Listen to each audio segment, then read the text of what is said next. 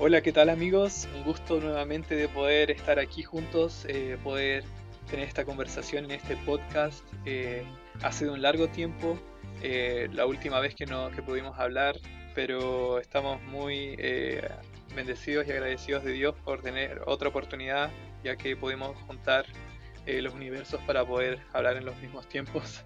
Así que, ¿cómo estás Esteban? ¿Cómo ha sido tu semana?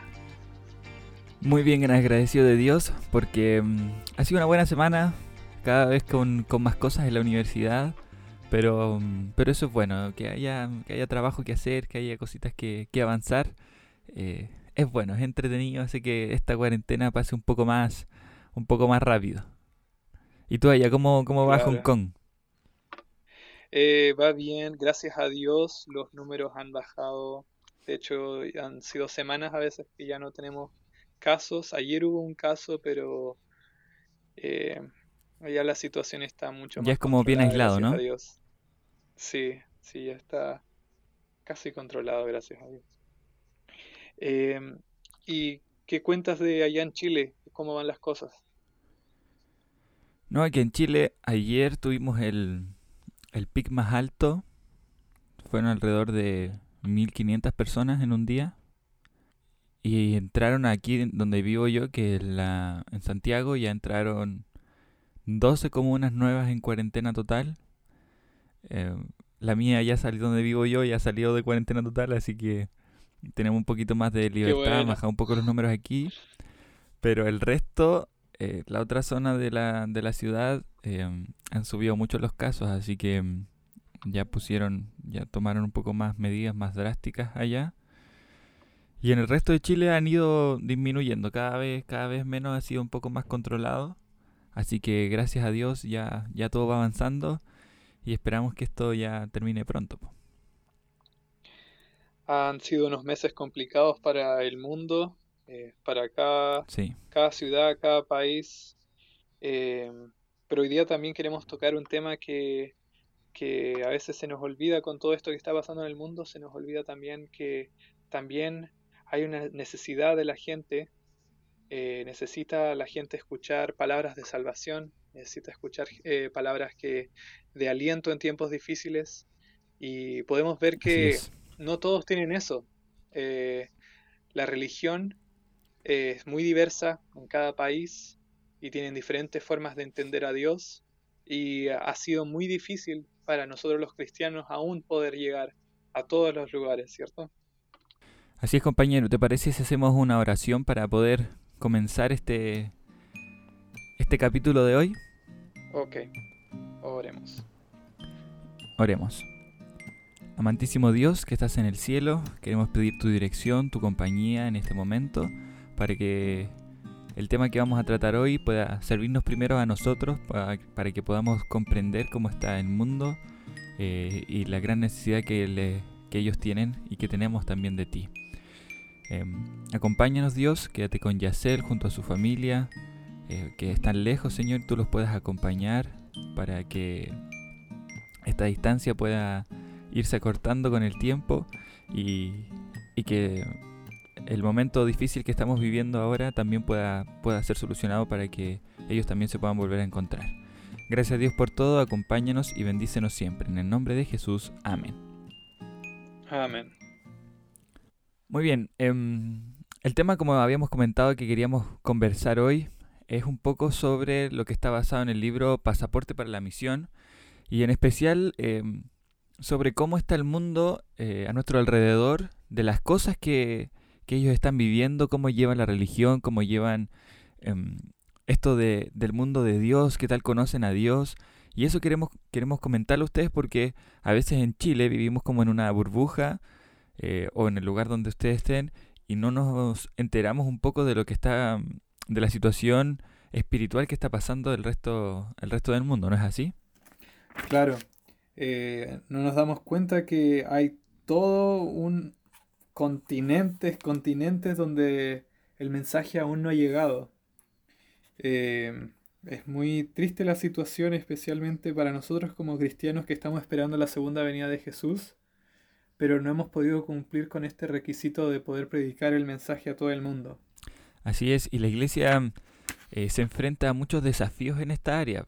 Eh, hay muchos, em, muchos aspectos importantes que, que a veces no nos damos cuenta aquí y que, por ejemplo, hay más de 13.000 grupos singulares de personas en todo el mundo, tipos de personas con ideas diferentes, con creencias diferentes, con formas de pensar que a veces nosotros decimos, pero ¿cómo puede pensar así? Y es porque crecieron en un mundo, en un, en un lugar que, que desde pequeños se les inculcó eso. Eh, nosotros aquí, por ejemplo, en, en Sudamérica, en Latinoamérica, no conseguimos a alguien que nunca haya escuchado de Jesús. Por más que tú seas ateo, por más que uno sea em, agnóstico, casi todos han escuchado alguna vez de Jesús. Así es.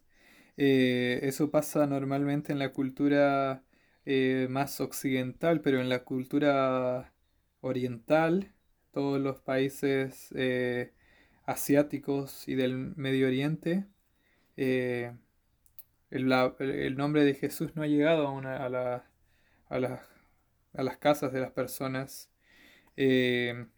Hay aproximadamente 4 mil millones de no cristianos hoy en día que no han sido evangelizados con éxito.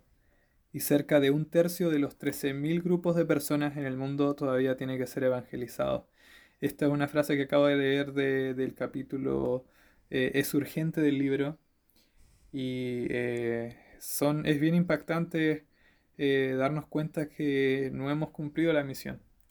Así es, y si bien el cristianismo ocupa una gran parte en el en el espacio de las personas que siguen alguna religión eh, hay toda otra otra gran área que no hemos, no hemos podido abarcar eh, y especialmente en, el, en la gran y conocida ya ahora ventana 1040 eh, pero igual, por si alguien no, haya, no ha escuchado lo que es la ventana 1040, y hacer, ¿nos podías explicar un poquito en qué consiste este, este lugar especial?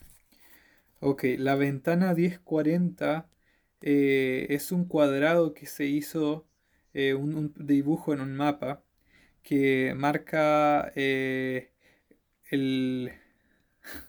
que marca todos los números de, o sea, todos los países de África, el norte de África, el sur de Europa, India y Asia. Eh, ¿Hong Kong alcanza a entrar aquí o no? Sí, sí, también es parte de este, de este cuadrado. Eh, veamos algunas, algunas eh, características de la ventana 1040. El 72% de los grupos de personas eh, donde menos de un 2% son cristianos. Wow. 96% de los grupos de personas menos evangelizadas en el mundo. Son el 82% de las personas más pobres del mundo.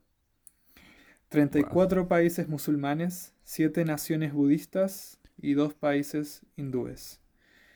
Aquí trabajan menos del 10% de todos los misioneros cristianos. ¡Wow! Eso, eso no me lo esperaba. menos del 10% de los misioneros cristianos. La ventana 1040 debe tener una prioridad en nuestra estrategia misionera. Es, una, es un lugar donde mm, en algunos casos es incluso eh, ilegal ser cristiano. O sea, si tú no eres, por ejemplo, creo que los musulmanes, los, los budistas también, ¿o no? Pero creo que tengo más la noción de los musulmanes que em, ellos no te permiten ser de otra religión, o sea, es como parte de su ley pertenecer a, este tipo de religión. Claro. Entonces, ahí se vuelve un poco, un poco más complicado y hay 34 países musulmanes.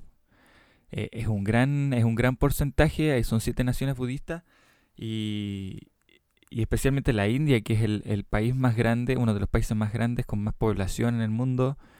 Eh, que tiene esta religión bastante arraigada, con unas creencias bastante, bastante fuertes también, con una presión social que eh, si uno no, no, está allá, si uno no se da cuenta o, o veo por último un reportaje que le cuente cómo es allá, uno no, se no, no, no dimensiona lo fuerte, la presión que puede tener socialmente, eh, la fuerte que puede ser la presión de la familia por seguir estas religiones. Claro, me acuerdo acuerdo de unos datos que vi eh, hace unos años en la iglesia adventista como en India ha subido el número de adventistas. De hecho, eh, creo que es uno de los países con más adventistas en el mundo. Pero comparándolo a la, a la cantidad de población que hay, es muy pequeña la, cantidad de adventistas. O sea, India es un país repoblado y eh, aún hay harto que hacer. Y no solamente en India, porque India al menos es un país un poco, un poco más abierto a la religión. Hay, harta, hay una combinación grande de religiones, pero hay países donde son completamente musulmanes. El gobierno es musulmán y, y cómo entras, ¿no? Allá en, tú en, en Hong Kong has podido ver un poco de esto o hay, es un poco más abierto allá el tema de, de poder compartir, si te ven en la calle haciendo por ejemplo, mm, entregando libros misioneros, eh, haciendo como demostraciones públicas, ¿hay algún problema en, Hong Kong con eso? Em, no hay problema con eso por lo que he visto. No, la policía ni el gobierno no te va a hacer nada, pero la gente no quiere escuchar de Dios. Y ese es, el tema, la gente no quiere escuchar de Dios eh, pero igual también hay hartas eh, religiones. Aquí en la Universidad Adventista de Hong Kong tenemos eh, un gran número de musulmanes, hindúes y, y, es complicado. tengo, tengo una amiga que aquí que, que, es musulmana y que viene completamente tapada a clases. Y es complicado para ella. De hecho me acuerdo una vez, yo estaba en clases y saqué una historia de nosotros. Estábamos preparando comida, comida china en, la clase, en una clase de mandarín. Y, y después ella, ella se acercó a, a, otra amiga y le dijo que me diga que por favor elimine esa foto porque no, no, es, no es bueno para ella compartir eh, imágenes de ella en las redes sociales y también eh, no puede dar la mano. Y una vez la saludé. como reverencia nomás para saludar, ¿no? Claro, pero tocar la mano es algo no limpio, no, es algo bueno para... Ella es una, una, una musulmana estricta, entonces no... Dar la mano no, no, no, se ve bien en su cultura. Wow. Me alegra mucho que tú puedas ver ese, esa área y nos puedas contar, a pesar de, de lo difícil que puede ser, pero ellos un poco están acostumbrados a eso, ¿no? Eh, en, en esos países ellos crecen así, los niños los crían desde pequeños con esa mentalidad, con esa con esa con esa visión de cómo de cómo tener y cómo vivir su religión y, y esa forma un poco más de ser estrictos eh, nos muestra nos muestra a nosotros gracias a tu testimonio de que eh, el mundo es muy diferente al espacio en el cual nosotros vivimos. O sea, tener esta visión de cómo, de cómo funciona el mundo más allá de, de Sudamérica incluso es bastante, bastante diferente. Claro, es muy distinto. Y ahora, por ejemplo, ¿por qué crees tú, aquí el capítulo también habla un poco de, de cómo está el mundo, de por qué necesita el mundo de Dios? Y hay algunos, algunos datos ahí que son bastante, bastante fuertes, bastante duros también, y que nos muestran por qué es importante, por qué es imperativo, por qué es urgente, como dice el título, de que nosotros podamos ir y entregar el mensaje a, todo el mundo en nuestra generación. Bueno, es interesante como eh, aquí como podemos ver en los datos de, del libro, hay más de 100 millones de niños que aún viven en la calle. Eh, hay niños que mueren, 2,2 eh, millones de niños mueren cada año a causa de enfermedades que, pueden, que se pueden prevenir con vacunación. Es triste ver la, sociedad en la, que hemos, eh, en la que estamos. Me acuerdo cuando vivía en Filipinas, eh, veía, unos edificios modernos, con todo de lujo, en la capital, pero al lado, justo al lado, hay una población grande de, personas viviendo así en unas casas que están por destruirse, eh, al lado de un río, viviendo con basura y eh, estamos en una sociedad en la, cual la gente, hay gente que hace mucho dinero y no hace nada por la gente que necesita. Así es. Hay demasiada pobreza y eh, ahora hemos visto que, que somos frágiles. Gracias al virus hemos podido ver de que eh, todos podemos, todos somos frágiles a una enfermedad, pero imagínate todas las enfermedades que, que se han estado, han estado pasando con, los pobres y, nadie ha hecho nada aún para poder ayudarlos. Es, es increíble los contrastes que a veces uno puede encontrar caminando solamente por la calle.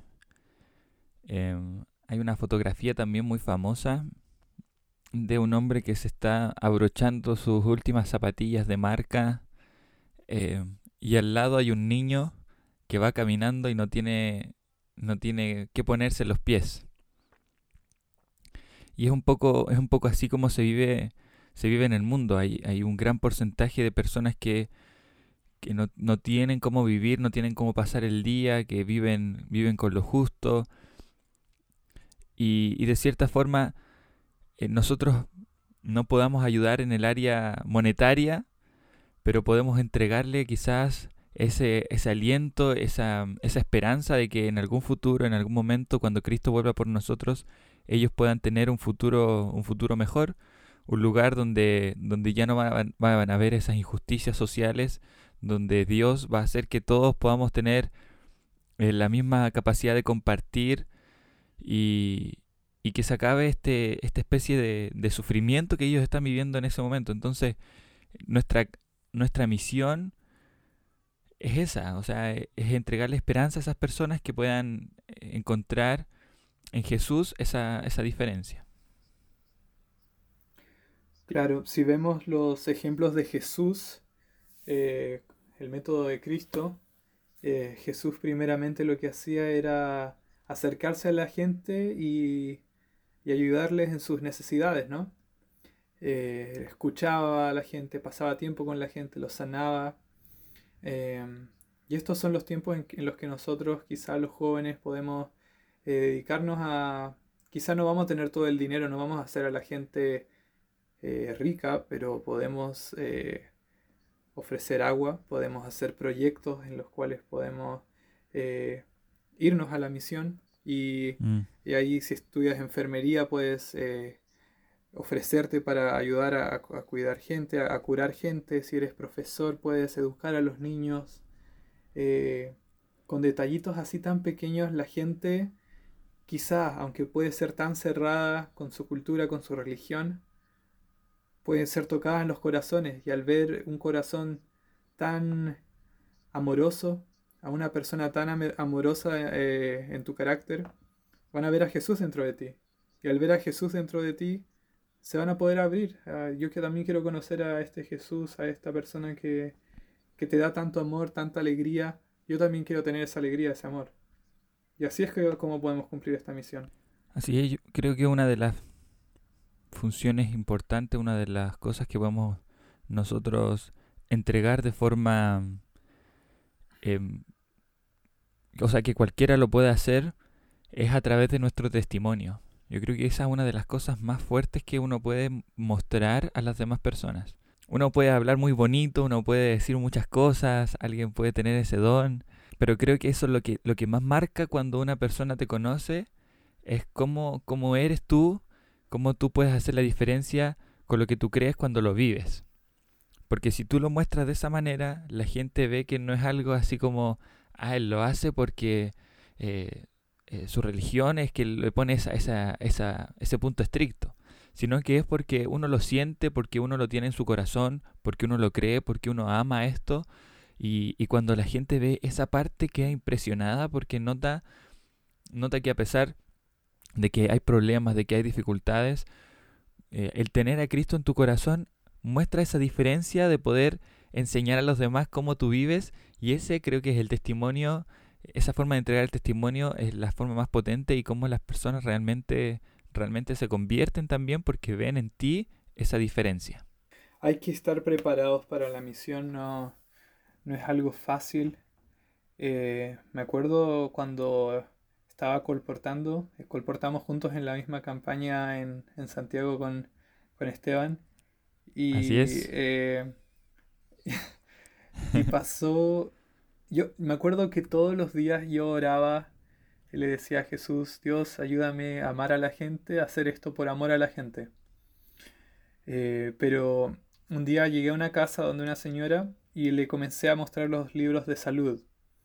Y después pasé a mostrarle, saqué el libro de, Milagros de Jesús, le mostré la, la imagen de Jesús y el rostro de la señora cambió completamente. Y me acuerdo que me trató muy mal y me, me botó de, la casa, me dijo, sal de acá. Yo me acuerdo que ese día lloré tanto y, y en la calle y dije, ¿cómo puedo amar gente que no, no quiere recibir el mensaje, que no me deja ni siquiera hablar un momento? Eh, fue una experiencia que de verdad me, me, marcó y me hizo dar cuenta que a veces no, no estamos completamente preparados para la misión. Necesitamos tener este amor para la gente que, que está preparado para, también recibir a veces momentos críticos en, que la gente no te va a aceptar. Claro, yo, yo creo que una de las formas en que nosotros podemos como comenzar en esa área es haciéndolo eh, dentro de nuestro entorno aquí cercano. Es una buena preparación para ir, para ir lejos. Em, comenzar con tus vecinos, con, tus compañeros de universidad, con tus compañeros de trabajo, eh, perder un poco el miedo para poder hablar de Jesús, perder un poco el miedo para poder expresarte, contar tu testimonio, ser como tú eres. Y, y con esa área luego vamos a poder, ese, ese, pequeño, esa pequeña montaña, ese pequeño cerro que tenemos aquí eh, a nuestro alrededor, que no es tan fuerte como otros lugares, nos va a ayudar a prepararnos para poder escalar una montaña más alta. Eso hacen los, las personas que se preparan para poder escalar, eh, por ejemplo, el monte Everest. Ellos primero van a un lugar, eh, se preparan a, montes más pequeños y luego van a este, a este gran, a este gran monte. Entonces, creo que también nosotros debemos, debemos prepararnos en esa área. Em, eh, como decías tú, el colportaje es una buena, una buena escuela. El entregar libros misioneros, salir a hablar con personas, ayuda a que nosotros nos podamos preparar para más adelante poder encontrar y recibir más grandes desafíos en algún lugar donde nunca antes hayan escuchado acerca de Jesús. Me gustó lo que dijiste, eso de comenzar a practicar en donde estemos y quitar el miedo. Eh, justo hoy día estaba conversando con una, una pastora. Aquí en, en, Hong Kong hay, no hay suficientes pastores, así que también hay pastoras mujeres. Entonces, bueno, interesante. Eh, ella me, contaba que ella entró a la iglesia a través de los conquistadores. Eh, ella le gustaba acampar y le gustaba eh, todas estas cosas de, la supervivencia, pero no estaba interesada en Dios para nada. El pastor le, le, le invitó como 10 veces que haga estudios bíblicos. ¿Quiere estudiar la Biblia conmigo? ¿Quiere estudiar la Biblia conmigo?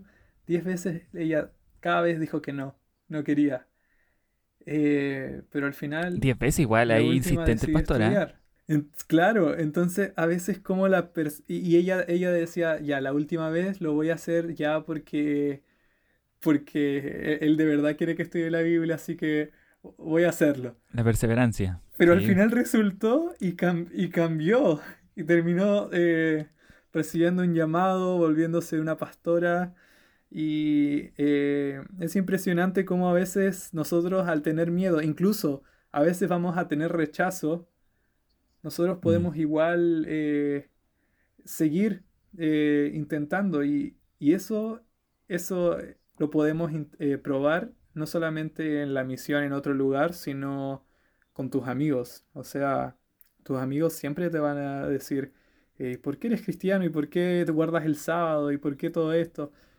Pero uno nunca sabe lo que Dios puede hacer en sus vidas.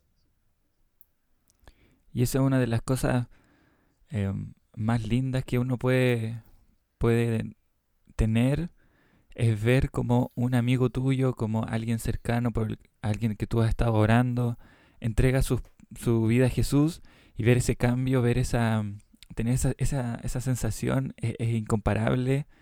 Em, ahora, hace poco que estuvimos en la campaña de tercero de teología, pudimos ver ese, ese cambio en las personas eh, y al verlas entrar a aguas bautismales, al verlas entregar su vida a Jesús, es una, es una sensación que solamente se logra y que uno un poco se hace adicto a eso y quiere buscar más personas para que puedan conocer a Jesús, quiere buscar más personas para que puedan entregar, ayudarte a ti a entregar la misión, porque hay que entender que esto es así, o sea, tú buscas a una persona y esa persona cuando tiene a Jesús en su corazón, tiene ese deseo también de ir a entregar ese mensaje a otras personas y es, es así como esto ha ido creciendo eh, por tantos años y, que, y que Jesús en los corazones de las personas hace, hace esa, esa diferencia especial y única que, nadie más ha podido lograr. Bueno, como hemos visto en todos los datos que, que hemos podido ver del libro, cómo está la, ventana 1040, cómo está la pobreza en el mundo, eh, cómo la gente aún necesita ayuda y los cristianos no hemos podido llegar aún 100% a todos lados, eh, nos damos cuenta que son tiempos urgentes y necesitamos hacer algo. Eh, todo cristiano eh, anhela ver la segunda venida de Jesús y, se compromete con la misión. Entonces, ¿cuál de todos los desafíos, aquí hay una pregunta que, que plantea el libro, dice, ¿cuál de los desafíos mencionados te atrae más? ¿Qué religión, zona, necesidad o país te está confiando Dios? ¿Cuáles son tus razones? ¿Qué puedes hacer ahora para bregar en pos de ese desafío? Yo creo que cada uno debería mm, pensar, hacer esta, esta reflexión personal y decir, em, en realidad por esta área yo me gustaría a mí mejorar, por esta área a mí me gustaría a mí eh, crecer y quizás ver también tus dones y tus talentos. Em, quizás a ti te guste el tema audiovisual, quizás a ti te guste el tema de, ayudar a la gente con su salud, em, con tu música, como lo hablamos en el capítulo anterior. cualquiera que sea tu don, cualquiera que sea tu, tu talento que tú entregues para Dios, yo creo que ahí deberías un poco buscar esas áreas y si tú y si tú revisas en, las páginas para que buscan misioneros, eh, como el Servicio Voluntario Adventista, hay muchas áreas en las que tú te puedes desarrollar. Y, hay muchos lugares donde necesitan gente que esté dispuesta a dejar un poco sus comodidades atrás, a dejar un poco eh, lo que tiene aquí en su país y ir a otro lugar a poder, a poder entregar el mensaje, hacer un, hacer un aporte para la, para la misión en, en otros lugares y que, y que la preparación que tú tengas aquí también en tu casa, en tu, en tu sector, en tu colegio, en tu universidad, en tu trabajo, pueda ayudarte a desarrollar ese don para más adelante también poder entregarlo a otros, a otros países, a otros lugares donde, donde Dios te llame. Así es, queridos amigos. Eh, este desafío no es fácil. Eh, para nadie es fácil. Imagínate el momento en el que Jesús llamó a los discípulos y los discípulos tuvieron que decirle a sus esposas que iban a seguir a un hombre. que recién conocieron. Pero creían que era el Mesías. Eh, la misión es así, dejar todo e ir. Eh, así que preparémonos a través de, la lectura de la Biblia, eh, a través de, de, nuestras conversaciones con nuestros amigos y también a través de este podcast también te podemos ayudar a prepararte para algún día salir a la misión. Así es, queremos animarte, queremos em, invitarte porque esto es urgente. Jesús viene pronto y es nuestra misión poder entregar el mensaje a todas las personas en nuestra generación. Así que que Dios te bendiga, amigo, que Dios te cuide, te acompañe y que si está este deseo en tu corazón de poder ser misionero, puedas buscar la forma. Eh, más adelante, quizás en el, próximo capítulo, vamos a hablar un poco sobre las maneras en las que tú puedes eh, encontrar em, oportunidades para irte de misionero, donde puedes buscar información, con quién puedes hablar, si quieres salir y, y, qué es lo que tú necesitarías un poco. Entonces, si quieres un poco saber más de esa, de esa, de esa área, te invitamos a que puedas escuchar el próximo episodio y que, mm, que, Dios te bendiga mucho y que si estás animado puedas seguir orando para que este llamado de Dios se pueda, se pueda concretar en algún momento. Eh, ¿Nos acompañas con la oración, Yesel? Amén. Amén. Oremos. Eh, querido Dios, querido Padre que estás en los cielos, Señor, te damos muchas gracias por eh, este día eh, nuevamente que nos das para poder compartir a través de las redes sociales, Señor, la, la, verdad de lo que está pasando en el mundo, la necesidad que, que tenemos de, de poder dar todo este el mensaje, las buenas nuevas de, de, tu segunda venida, Señor, y de salvación al mundo. Y es un gran desafío eh, humanamente imposible, pero contigo todo es posible. Así que Señor, te quiero pedir que usted pueda bendecir a cada persona que está escuchando ahora mismo el podcast y, puedas plantar esa semillita de lo que es ser un misionero en los corazones de ellos para que se puedan preparar para poder servirte en el futuro, Señor. Eh, gracias por este día. Eh, acompáñenos. Todo esto se lo pido en nombre de Jesús. Amén. Amén. Muy bien amigos, ha sido un gusto nuevamente compartir contigo, aunque eh, costó esta vez que saliera todo el podcast, hemos tenido algunos problemas, pero gracias a Dios y esperamos que también pueda ser de mucha bendición y estas cosas, estas cosas pasan cuando, cuando alguien mete la cola, ¿no? claro. Una bendición poder hablar nuevamente contigo, amigo. Eh, y nos vemos el próximo episodio. Así es. Que Dios los bendiga a todos.